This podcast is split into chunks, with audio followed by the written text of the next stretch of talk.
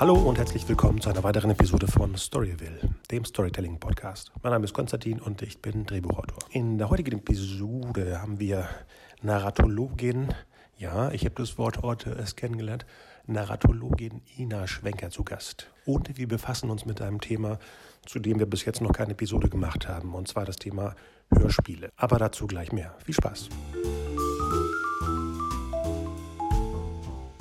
Hallo Ina, schön, dass du da bist. Ja, und dann sag ich, hi, ich freue mich da zu sein. Jetzt habe ich das Genau. natürlich komisch gesagt. Nee, das ist perfekt, weil es ist eigentlich wie das Thema, was wir heute besprechen. Es ist ja eine, ein, ein vorgeschriebener Text, den man dann eben schön in der Geschichte zusammenbaut für die Hörspiele. ja, genau. Und du bist was genau? Also ich bin einerseits wissenschaftliche Mitarbeiterin an der Uni und habe halt jetzt gerade meine Dis zu Hörspielen geschrieben und abgegeben. Und ansonsten, ich bin so ein Zwitterwesen so ein bisschen, bin ich eben halt auch ganz viel beim, also mir schmeckt's Theater und mache da ganz viel Impro und habe mal eine Zeit lang versucht, Impro-Theater ähm, sowohl zu machen als auch wissenschaftlich zu analysieren, fand das aber nicht so gut. Und dann habe ich zum Hörspiel gewechselt ähm, in der Wissenschaft, weil ich dann in der Praxis quasi beim Impro geblieben bin. Ja. Okay, Moment, bevor wir weitergehen zum Hörspiel, wie will man denn Impro analysieren? Das finde ich jetzt. Ja, ich habe versucht, ja, ich habe versucht, ähm, also das, was ich mache, ich bin ja Erzählwissenschaftlerin oder Narratologin, ist, ähm, dass man versucht, ganz genau zu beschreiben, wie Erzählen quasi funktioniert.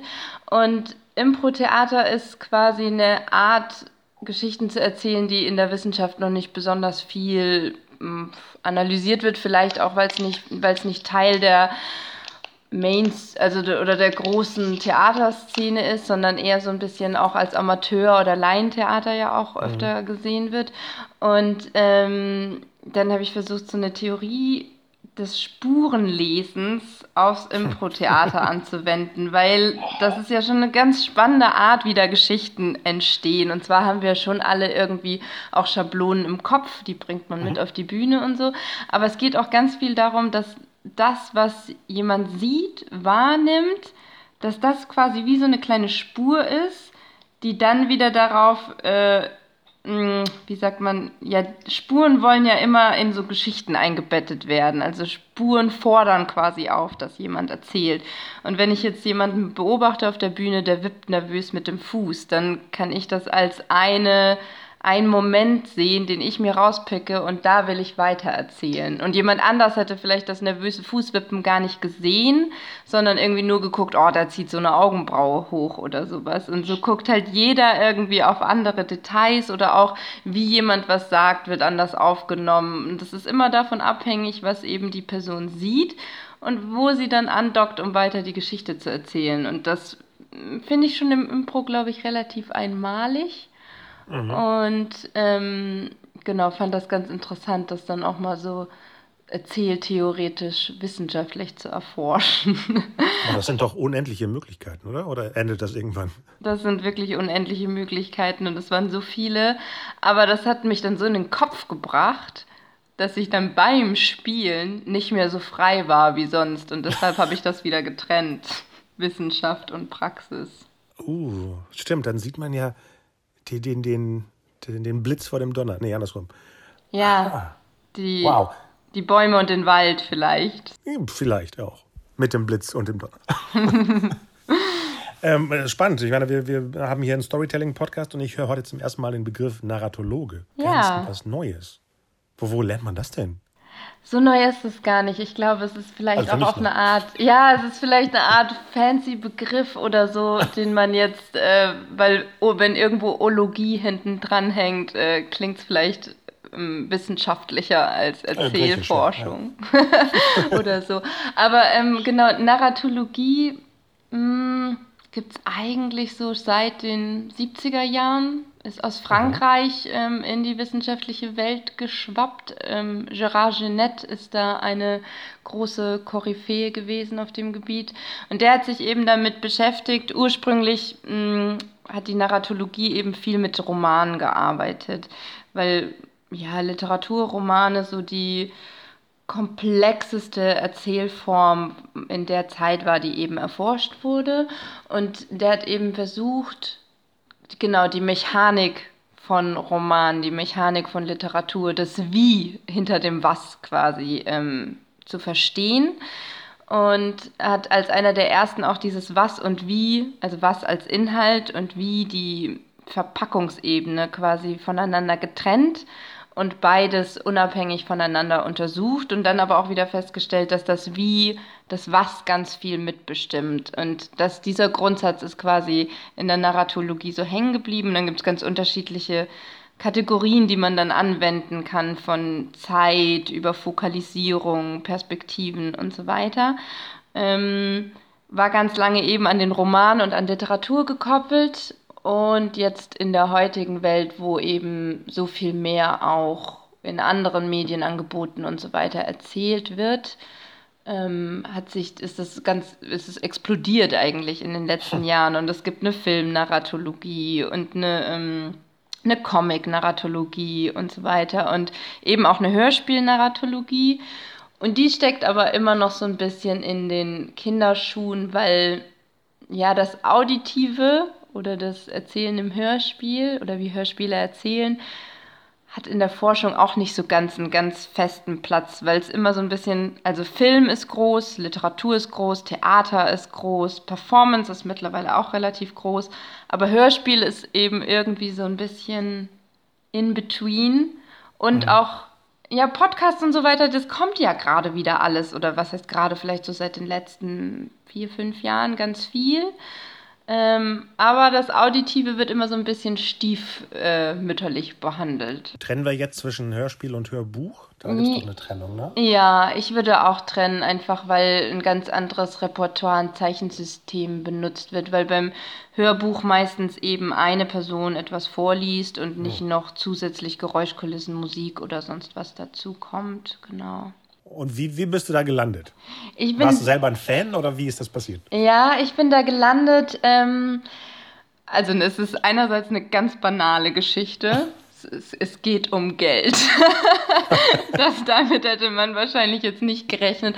Aber ja, ich ähm, habe meine Masterarbeit geschrieben gehabt, war fertig und ähm, hatte Lust auf eine Promotion und hatte eben vorher zum Impro-Theater gearbeitet und ein Kollege von mir hat an der Uni Bremen direkt ein Jahr vorher zum Impro-Theater das Brückenstipendium bekommen. Und so war mir klar, ich kann nicht mit so einem ähnlichen Thema oder Ansatz auch wieder mich auf das gleiche Stipendium bewerben. Das macht überhaupt keinen Sinn. Also so ganz antragsstrategisch nicht. Und ähm, gleichzeitig war ich umgezogen und habe meine Wohnung renoviert und habe beim Streichen ähm, nochmal die kompletten drei Fragezeichen-Folgen durchgehört. Und diese Kombination, ähm, weil mir dann eben beim Hören aufgefallen ist, weil ich eben auch transnationale Literaturwissenschaft studiert habe, wo es ganz viel auch so um kulturelle Stereotype und sowas geht. Und das habe ich einfach vorher nicht gehört, als ich die mit 17, 18 gehört habe. Und als ich da dann jetzt umgezogen war in dieser Master-Abschlussphase, habe ich die gehört und dachte, ei der Daus, was geht da eigentlich ab? Und hat da jemand schon mal wissenschaftlich zu gearbeitet? Und dann habe ich dazu nicht so viel gefunden. Also es gab einfach nicht so viele Leute, die sich viel mit ähm, Hörspielen und so in der Wissenschaft auseinandergesetzt haben. Und gerade das Kinder- und Jugendhörspiel, dann ist noch mal mehr eine Nische oder wenn dann eben aus so einer sehr didaktischen Perspektive beleuchtet.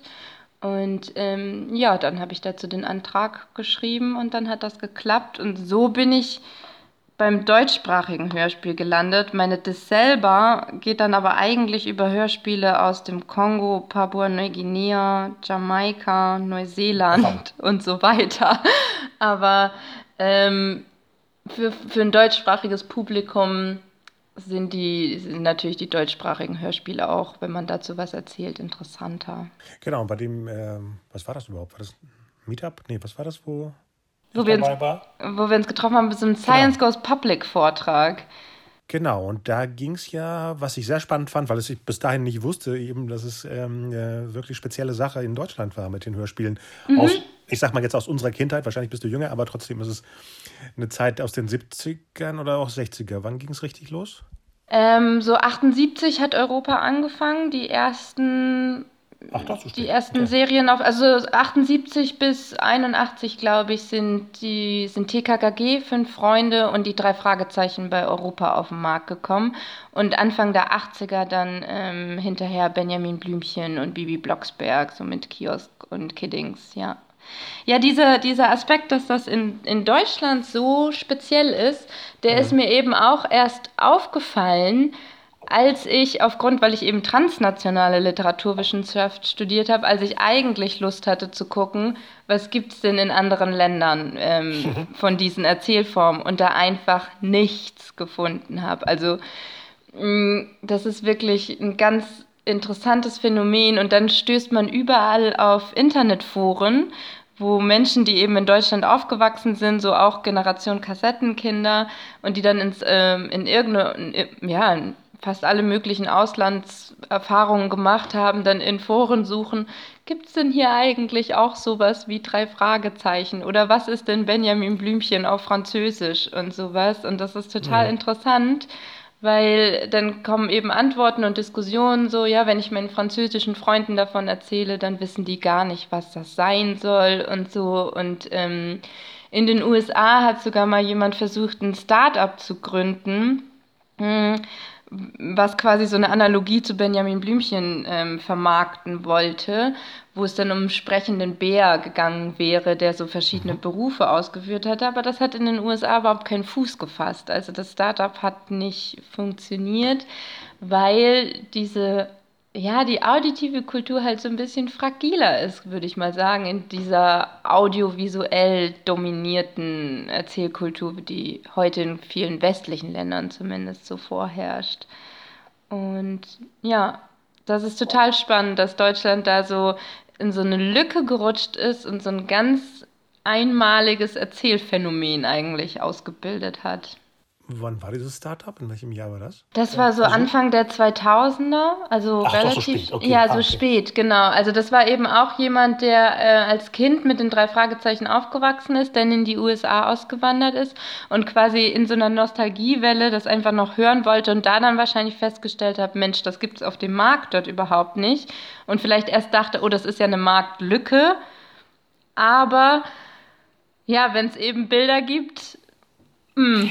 Aber komisch, ich äh, fand es ja faszinierend und habe darüber nachgedacht und kam selber auf keine Antwort zu den äh, amerikanischen äh, Hörspielen. Aber später abends bei mir zu Hause habe ich entdeckt, ich sammle ja viele äh, Sachen zu filmen. Mhm. Und zu Star Wars und Indiana Jones aus den 80ern gab es immer so eine Kassette wo der Film teilweise der Originalton war, aber mit einem Sprecher dazu. Also wie, ah. wie unsere Hörspiele. Mhm. Das heißt, es gab wahrscheinlich eine spezielle Schiene von Books on Record oder Movies on Record oder sowas. Das war also keine eigens kreierte Welt, wie wahrscheinlich bei den bei Benjamin Blümchen. Ja, diese, diese ähm die, die im Rahmen des gesamten Merchandise von diesen schon erfolgreichen Sachen quasi noch irgendwie, ja, das, das gibt es schon immer mal wieder. Das, sowas gibt es auch in Frankreich, das gibt es auch in Spanien, also auch da, wo die jetzt ähm, erzählt haben, es gibt so gut wie nichts, aber in dieser, in dieser Masse, genau, und auch in diesem Erfolg, wo quasi mhm. das, oder auch teilweise, wo man sagt, das Auditive zuerst und dann kommt eventuell Film. Also zum Beispiel bei Benjamin Blümchen, Bibi Blocksberg ist ja genau andersrum,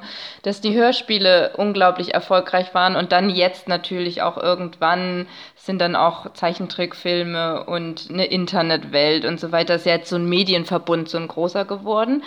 Aber da war eben das Hörspiel der Ursprung und das ist so bei Star Wars oder Indiana Jones ist das dann wahrscheinlich noch so ein Byproduct. Mhm, richtig. Und also die Frage, weiß gar nicht, ob es das heute noch gäbe in den USA, vielleicht schon, aber sowas wie das, dass die tatsächlich dann mal Platin bekommen würden, äh, nee, von nee. den Plattenverkäufen her quasi, das ist wahrscheinlich nicht der Fall. Also das ist wirklich so ein ganz, mh, mm, da ist in den 80ern ein Samen gesät worden, ja, der ganz viel Einfluss hatte und ähm, das ist, glaube ich, wirklich vielen nicht bewusst. Das ist total interessant was ich spannend finde für mich jetzt als Geschichtenerzähler, als du gesagt hast, dass Europa eigentlich eine amerikanische Firma ist oder mhm. sowas? Ja, Miller International hieß die Firma dahinter, die das ursprünglich gegründet hat. Genau, was haben die denn sonst rausgebracht drüben? In den USA jetzt? Äh. Ah, das weiß ich gar nicht so genau, was die, also ob die, ich glaube, das war einfach eine Plattenfirma, Musik wahrscheinlich Aha. hauptsächlich. Okay. Und dann hatten die eben diesen, diesen Ableger Europa. Und dann war ja von Anfang an Heike Dine Körding da, die das irgendwie mit hochgezogen hat und die die ersten von Anfang an diese drei Fragezeichen gepusht hat. Und das ist ja auch ein, ähm, das ist ja auch die US-amerikanische Buchserie am Anfang ja auch gewesen, die dann immer übersetzt wurde. Genau. Ach so, oh, das wusste ich gar nicht. Okay, das. Aha. In den USA auch übrigens gar nicht so erfolgreich. Aber das ist das ja, die, das, die spielt ja in Rocky Beach. Ähm, und das liegt eben daran, dass das, dass das eben ein Exportprodukt aus den USA ist. Weil ich dachte, da könnte man so eine Art äh, Spionage-Thriller machen dass irgendwann mal der CIA gedacht hat, wie kann man die Kinder in Deutschland infiltrieren? und hat dann Hörspielserien entwickelt. Also ich habe es mir schon irgendwo aufgeschrieben, das klang so spannend, als du sagtest, nee, das wurde dann nur in Deutschland eingesetzt. Ja. Eigentlich absurd, ne? Dass, dass ja. das nicht. Aber ja, der, die haben wahrscheinlich, ich meine, die betreiben ja auch Marktforschung und sowas und die haben einfach gesehen, dass in den USA einfach schon, wenn da schon Fernseher in den Kinderzimmern stehen, dass man da nicht unbedingt mit der Kassette ankommt, wahrscheinlich. Klar, ich meine, das ist mir eigentlich in meiner Jugend auch ja, teilweise passiert. Klar, man hatte nicht den Zweitfernseher im Kinderzimmer, aber es gab dann immer die Serien, die man eben mit, mit den Eltern geguckt hat. Ne? Ob es äh, Cold für alle Fälle war oder Remington Steel. Und davon gab es ja dann später auch so eine Art Ableger manchmal. Bei Knight Rider, glaube ich, gab es auch Hörspiele zur Serie. Das heißt, ich war dann übersättigt wahrscheinlich mit den Sachen, die ich eh mochte oder sammelte und dann nochmal als Audio weil man ja nicht unbedingt einen Videorekorder hatte, um die Sachen aufzunehmen. Manchmal war es ja auch so, ich hatte ja das allererste Krieg der Sterne Hörspiel. Mhm. Das war für mich eben den Film mitnehmen, weil man konnte ja nicht für, ich weiß gar nicht, die VHS-Kassetten haben damals, glaube ich, 250 Mark gekostet. Wow. Wenn man die haben wollte. Ja. Na, dann ja. ist schon ein bisschen mehr als diese 3,99 Mark, die die Kassette gekostet hat, die Hörkassette. War das nicht so günstig? Ja, das war wohl richtig so ähm, jetzt heutzutage gibt es ja, glaube ich, eigentlich nur noch Süßigkeiten an der Supermarktkasse. Aber, ja. oder vielleicht, ich weiß gar nicht, steht da auch noch Spielkrams rum? Nee, aber kleine, mittlerweile seit ein paar Jahren wieder die kleinen Pixie-Hefte. Ah ja. Das ist irgendwie, ich glaube, ich weiß nicht, ob es Rewe macht, aber da sehe ich sie immer. Zwar ganz traurige Cover, aber da liegen die. Ja, aber so ähnlich war das mit den Kassetten ganz am Anfang auch tatsächlich, ja. Aha. Und in welchem, ähm, wie oft kamen die raus? War das monatlich, äh, halbes Jahr oder wie kann ich mir das vorstellen? Ich glaube am Anfang halbes Jahr bis jährlich. Müsste man mal nachgucken tatsächlich, wie die, wie die Folgendichte. Ich glaube jährlich. Das war nicht so schnell, das war nicht so viel, weil die ja auch am Anfang immer auf die Bücher angewiesen waren, dass ein neues Buch rausgekommen ist und das dann. Ah, ähm, ah, okay ja, mittlerweile ist es ja so ein bisschen anders, dass wenn neuer Hörspielbedarf ist, dann wird da ein ähm, Buch zu, also ein Drehbuch für geschrieben oder ein Skript und dann manchmal erst danach das Buch ähm, veröffentlicht. Ähm, Genau, aber da war das ja noch die Buchvorlage und dann wurde das so übersetzt. Aber wie lange hast du dann gestrichen? Wie viele Episoden sind das denn? Wie viele Stunden, wie, wenn du die alle gehört hast? Für die, äh, oh ja, für, für die, die, Wohnung jetzt. Ja. ja. Ich habe, das war so eine, das war so eine Maisonette-Wohnung. Die war auch noch sehr knifflig mit so Wendeltreppe und irgendwo dazwischen. Ich habe auf jeden Fall ordentlich lange gestrichen. Ja, und dann gibt es ja noch die Fahrten zum Baumarkt und so. Also in der Zeit auf jeden Fall eine große drei Fragezeichen-Sucht entwickelt. Aber das heißt dann, das waren keine Kassetten, sondern MP3s? Ja, ja, das war schon MP3s. Ja, ja, das war schon, das war Laptop, der dann da immer rumstand, ja. Du hast dich ja irgendwie spezialisiert oder war das zufällig an dem Abend, dass du diese ganzen schlimmeren Sachen da präsentiert hast? Ja, das ist quasi so ein mh, mm, interessantes Byproduct ähm, meiner Dis geworden. Also so eine Mischung aus, ähm, genau, weil meine Dis eben sich mit Hörspielen aus eher postkolonialen Kontexten und so weiter beschäftigt und ich mich viel mit ähm, mh, mm, Fragen von Macht im weitesten Sinne, wie Erzählungen Machtstrukturen reproduzieren beschäftige.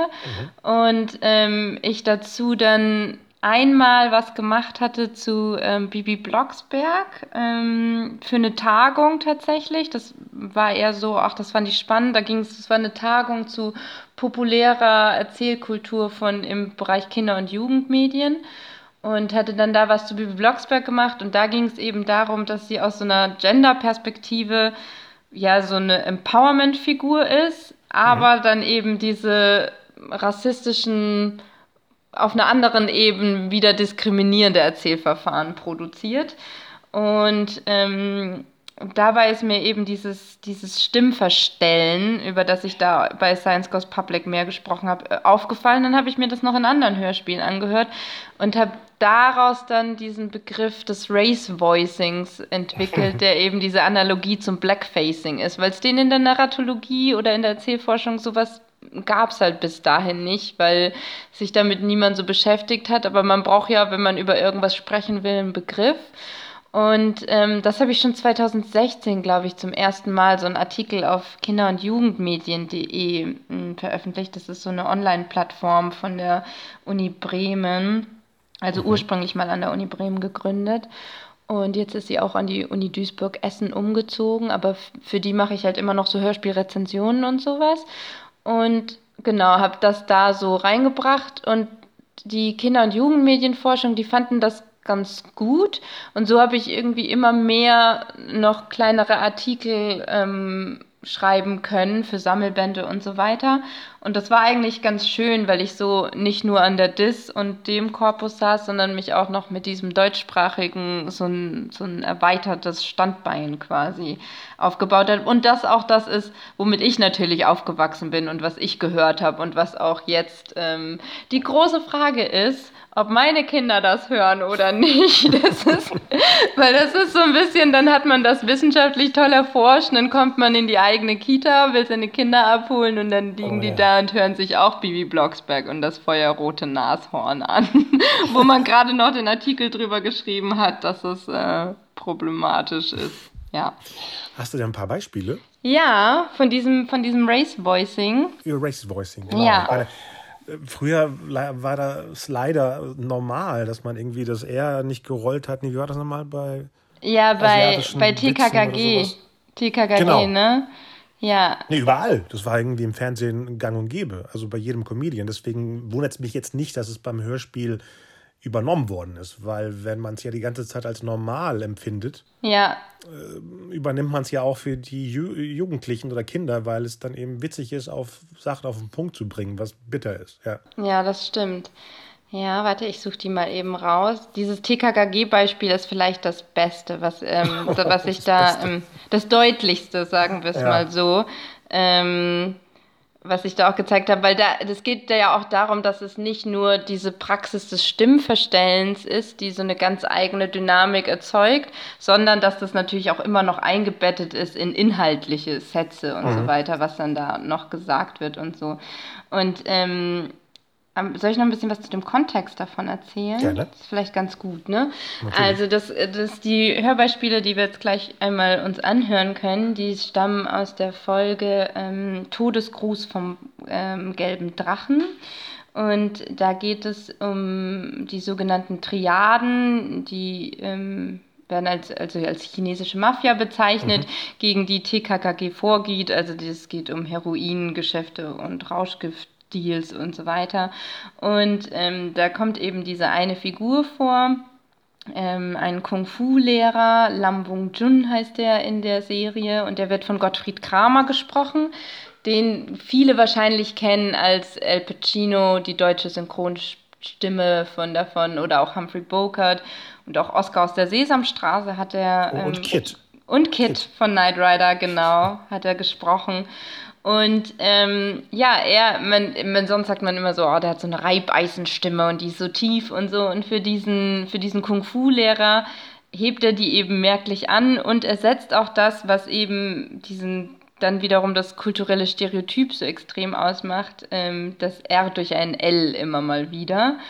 Und ähm, das Spannende ist einfach, dass das eine Praxis ist, die ganz viel benutzt wird. Und das ist eben eine ähnliche Frage für Theaterbühnen als auch für Hörspiele. Ähm, wenn man Menschen aus anderen Kulturkreisen, Ethnien, wie auch immer, haben möchte in seinen Stücken, warum lässt man die dann nicht selbst sprechen oder selbst auftreten, sondern ähm, im, im, Theater war es ja ganz lange dieses ähm, Blackfacing, dass dann quasi weiße Menschen sich schwarz angemalt haben, um Rollen von schwarzen Figuren zu spielen. wo so eben die Frage im Raum steht, es gibt doch genug schwarze Schauspielerinnen und Schauspieler, warum werden die nicht auf den Bühnen eingesetzt? Und eben diese ähnliche Frage gilt eben auch fürs Hörspiel. Es sind fast immer ja, deutschsprachige Sprecher, aber auch eben mit kein, ohne sogenannten Migrationshintergrund, die dann immer ihre Stimmen so, so verstellen, dass sie quasi so klängen, als kämen sie woanders her. Dann spiele ich jetzt mal einmal das ab, den Herrn, Herrn Lamm. Es heißt, dass Tui Xian Mieng der gelbe Drache ist. Er gilt als einer der gefährlichsten Rauschgiftbosse in Europa. Niemand kennt ihn angeblich. Niemand weiß, wer sich hinter diesem Namen verbirgt. Ein ungemein grausamer Mann, der keinen Widerstand duldet. Hey, da scheint's gekracht zu haben. Lass doch. Lam, können wir mit dem Training beginnen? Deswegen sind wir hier. Lam Wung Chun? Jemand luft mich. Wartet, ich bin gleich zurück. Und dann folgen eben noch so Sätze wie dieser hier. Sag mal, würdest du den Chinesen wiedererkennen? Ich glaube nein. Für mich sehen die alle gleich aus. Und hier kommt noch das letzte, als Tim dann nochmal selber auch äh, in dieses Race Voicing reingeht. Ich bin auf den Mann gestoßen. Äh, mit einem Dolch hat er mich angegriffen. Was? Hung? Äh, äh, oder Fung? Oder Lung? Oder Kung oder so? So heißen die doch. Hm? Na, wieso lebst du denn da noch? Hm, ich kann mich ganz gut wehren. Hung, Fung, Lung oder Kung oder wie auch immer heißt, hat dabei sein Heroin verloren. Und jetzt bestimmt auch ein paar blaue Flecken mehr. Tatsächlich? Fragen Sie ihn doch. Dazu müsste ich ihn ja wohl kennen.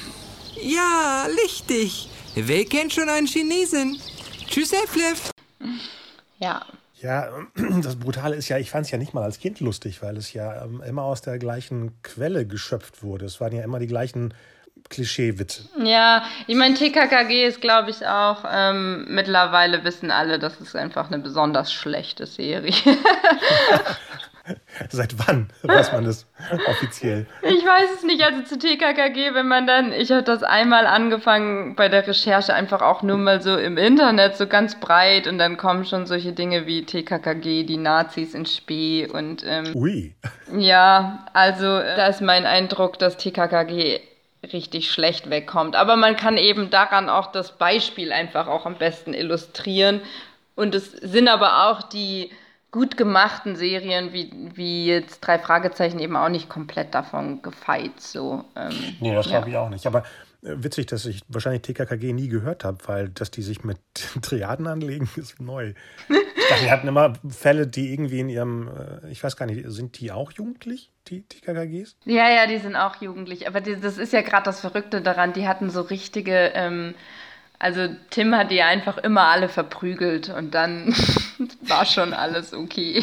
Aber es waren immer die gleichen Figuren. Die hatten nicht irgendwie als Codenamen die, die Buchstaben und äh, sind mehrmals umgekommen. Ja, nee, nee, die hießen ähm, ich, Tarzan, Karl, ähm, ja, Klößchen und Gabi. Und dann wurde Tarzan irgendwann in Tim umbenannt. Ähm, Wahrscheinlich Franchise-Recht. Vielleicht das ähm, offiziell aus den Gründen, dass das eben kein guter Spitzname wäre, dass sie da zu der Erkenntnis gekommen sind. Ähm, ja. Das heißt, wenn du eine Chartliste machen würdest, mit den, welche Reihe die schlimmste ist, wäre wahrscheinlich TKKG auf Platz 1. Ja, auf jeden Fall. Mit den meisten äh, Race-Voicings. Ja, und auch einfach, äh, also auch von der Erzählstruktur, von der Plotstruktur, große, große Flachheit könnte man dieser Serie bescheinigen. Also drei Fragezeichen ist einfach mittlerweile auch richtig clever so. Also auch was die, es gibt ja auch diese eine tolle Folge bei den drei Fragezeichen, wo sie sich so mit, mit diesen ganzen Sherlock Holmes Fällen, ähm, das sich so ineinander einschreibt, wo Justus Jonas gegen einen Morati ähm, kämpfen muss und sowas. Und das ist einfach schon sehr gut gemacht. Und da ist schon TKKG einfach sehr, sehr flach. Ja. Als du das gerade sagtest mit dem, wieso nicht äh, Leute aus der jeweiligen Rasse oder so, die Rollen spielen, ähm, fiel mir eine Sache ein aus dem Jahr 2006. Da habe ich kurz im Schmidt-Theater in Hamburg gearbeitet mhm. und da lief Jim Knopf als mhm. Kindervorstellung. Und den Jim hat dann eben eine junge Dame gespielt, eben mit Blackface. Ja. Weil die zum Ensemble gehörte und wahrscheinlich nur die Rollen verteilt worden sind. Das war nicht mal, ich meine, 2006 hm. gab es das Thema noch gar nicht. Nee, genau. Und da war es so, dass eine Kundin bei mir anrief und sich beschweren wollte, wieso das denn so ist. Und ich dachte, boah, jetzt wird es aber hier progressiv. Ja. Und dann sagt sie, wieso in der heutigen Zeit müsste man eben einen farbigen Jungen die Rolle spielen lassen. Und dann sagt sie, und ich ich wollte gerade klatschen, dann sagt sie, mittlerweile können die auch lesen. Und ich dachte so, was ist denn hier los? Ja, das ist, äh, ja. Schwupps ist der Plotpoint gedreht worden in eine falsche Richtung. Ja. Brutal. Aber das stimmt, das ist in, im deutschsprachigen Raum ja einfach irre spät angekommen, dass das überhaupt ähm, als strukturelles Problem gesehen wurde, dass Blackface benötigt wird, weil in den Theaterensembles eben keine besonders diverse Zusammensetzung für die, für die Repräsentation auf den Bühnen sorgt, ja. Ja, äh, traurig, dass es so ist. Ich meine, ich hoffe, dass es heute anders ist, aber man bekommt es ja heute leider auch mit. Äh, irgendwie äh, habe ich mitbekommen, dass das tolle äh, Comedy-Musical Jana und Janis in, in Hamburg super äh, lief. Und Janis ist eine griechische Rolle und in Hamburg ist es auch ein griechischer Darsteller. Mhm. In Bremen nicht. Der wird gerade gespielt und es ist einfach nur ein deutscher Typ, der einen Griechen spielt. Und dabei ist ja der Gag, dass es eben zwei verschiedene Leute sind, aber egal. Ja. Ja. Ja, das ist halt genau, das, das wird dann besetzt und dann ist, wäre eigentlich die Konsequenz zu sagen, okay, wir können das Stück einfach nicht spielen, wenn wir nicht die Leute dementsprechend genau. ähm, besetzen können, wenn unser Ensemble so zu, zusammengesetzt ist. Aber ähm, ja, darauf will dann ja auch niemand, äh, man will ja nicht verzichten quasi. Ob es dem, dem Stück dann gut tut, ist die andere Frage. Ja, genau. Genau, erzähl doch mal was von dem AMS-Theater. Das finde ich auch ziemlich spannend. Ja, das AMS-Theater ist so ein kleiner, sehr, sehr feiner äh, Haufen. Das hat sich ähm, 2008 gegründet, tatsächlich aus so einer Initiative von Studierenden heraus, die mh, mm, gerne unabhängig von der Uni Theater machen wollten. Mhm. Mhm. Und ich bin erst 2010 nach Bremen gekommen, da gab es das dann schon zwei Jahre. Und da haben die so als eigentlich, ähm, teilweise haben die selber Stücke gemacht, aber auch zum Beispiel dreimal Leben oder so inszeniert. Also so ganz mh, mm, schon sehr gute, aber klassische Inszenierungsarbeit gemacht. Und seit 2010 hat sich das dann unglaublich in die, erstmal in so eine Breite entwickelt, eher so, dass es eher so Kulturarbeit war mit so Stadtteilfestivals und so, so kleineren Sachen. Und dann auch ist eben die Impro-Sparte immer größer geworden. Und das Interessante ist, dass uns nach und nach die Leute, die Lust hatten, richtige Inszenierungen und Stücke zu machen, sind irgendwie, haben, sind andere Wege gegangen. Und die Impro-Gruppe, die am Anfang da war, das waren so fünf, sechs, ja, vielleicht eher so sieben, acht Leute, ähm, die haben das immer weiter gemacht und dann auch ein eigenes Kurssystem und Schulsystem und so entwickelt. Und ja, dann ist darüber, über Impro, weil das irgendwie sind da so viele Leute kleben geblieben, kann man fast sagen, die dann da Kurse gemacht haben und so, sodass das heute so acht Teams sind die, die da eben abwechselnd Impro spielen und ähm, der Verein mittlerweile fast 100 Mitglieder hat und wir es dann auch geschafft haben, und so komplett ohne strukturelle Unterstützung und Finanzierung alles selbst gebastelt und so ein kleines, ja, Untergrundtheater im Viertel ähm, in so eine alte Polsterei, was dann auch mal ein Plattenladen war, uns da so einzunisten und ähm, haben da Duschen rausgerissen und ähm, Dämmwolle reingemacht und spielen da jetzt quasi jeden Samstag und ähm, ja, machen da so komplett unser eigenes Ding und das ist eigentlich auch schön. Gibt es da auch Gutscheine zu kaufen, damit man ein bisschen jetzt Werbung machen kann? Ja, jetzt gerade ist ja ähm, Corona-Shutdown. Jetzt ist so ein bisschen, sind wir ziemlich lost. Da, jetzt zeigt sich das halt, wie schwierig das ist, wenn man keinerlei strukturelle Unterstützung hat. Mhm. Ähm, und die ganze Arbeit mehr oder weniger gerade auch auf ehrenamtlichen Schultern verteilt ist und aber die Miete ja trotzdem bezahlt werden will. Mhm.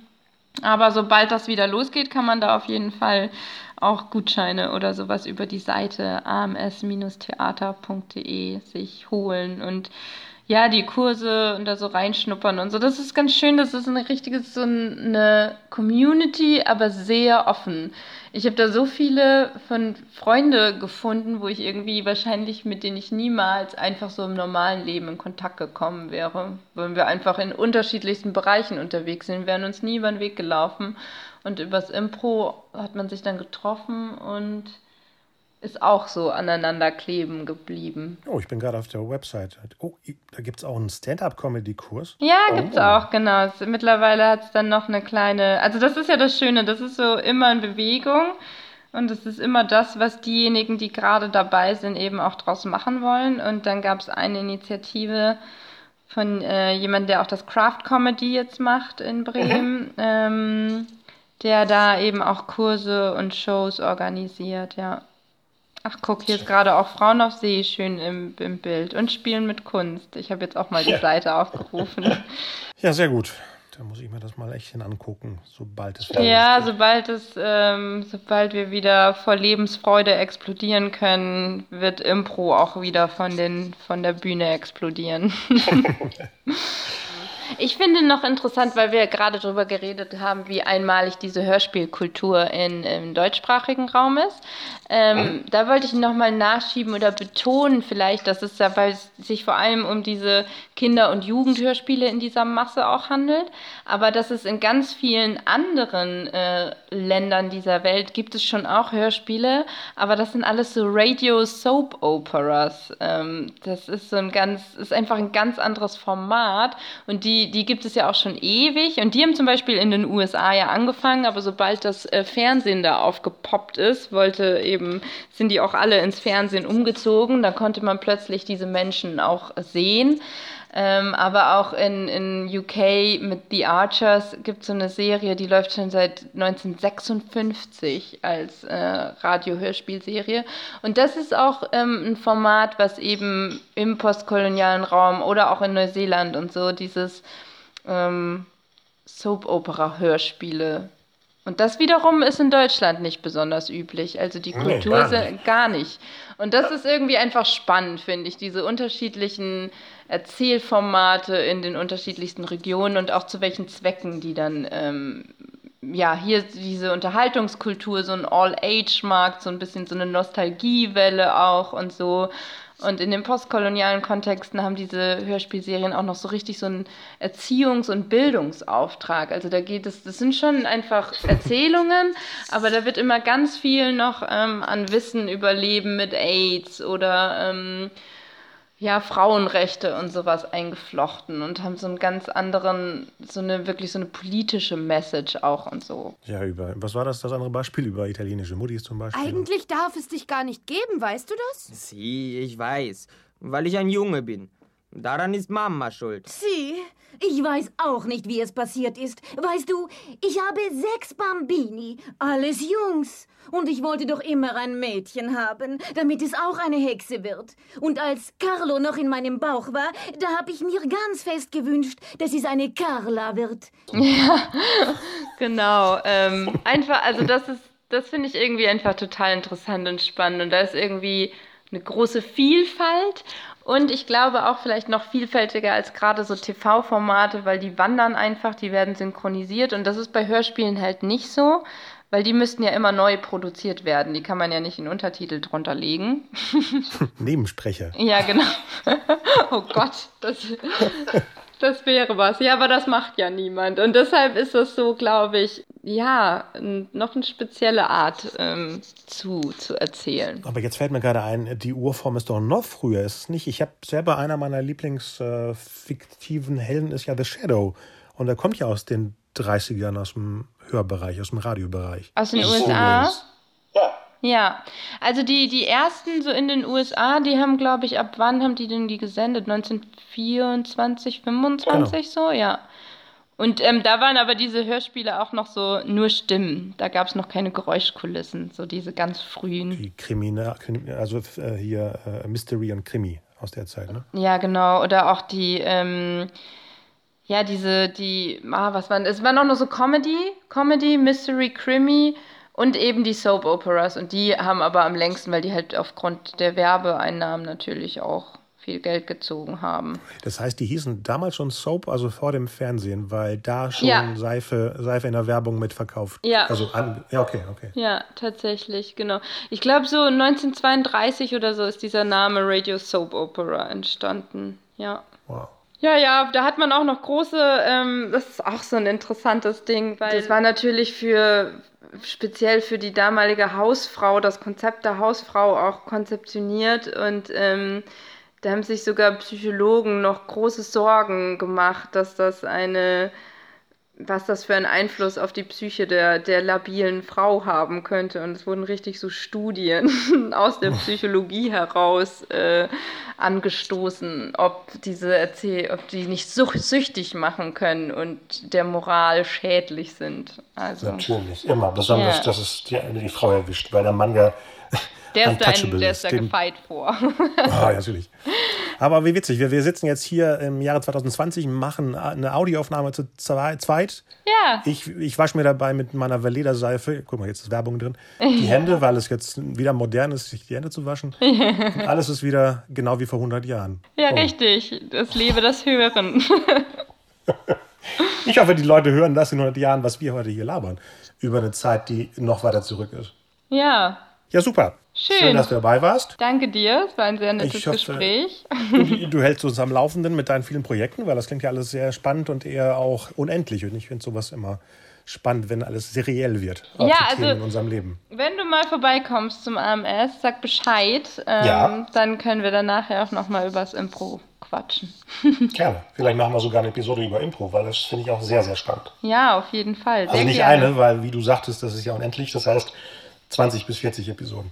Ja, wir haben auch mal ein Hörspiel improvisiert, dann hätten wir beides miteinander Oh. verknüpft. Dann ein Reboot davon. okay. Super. Dankeschön und schönen Abend noch. Danke dir auch. Ciao. Das war's für heute. Besucht äh, die Seite des AMS-Theaters, das ist ams-theater.de und natürlich uns bei Facebook, bei Apple Podcasts, bei Deezer, bei Spotify und überall, wo wir gerade sind. Bis bald. Ciao.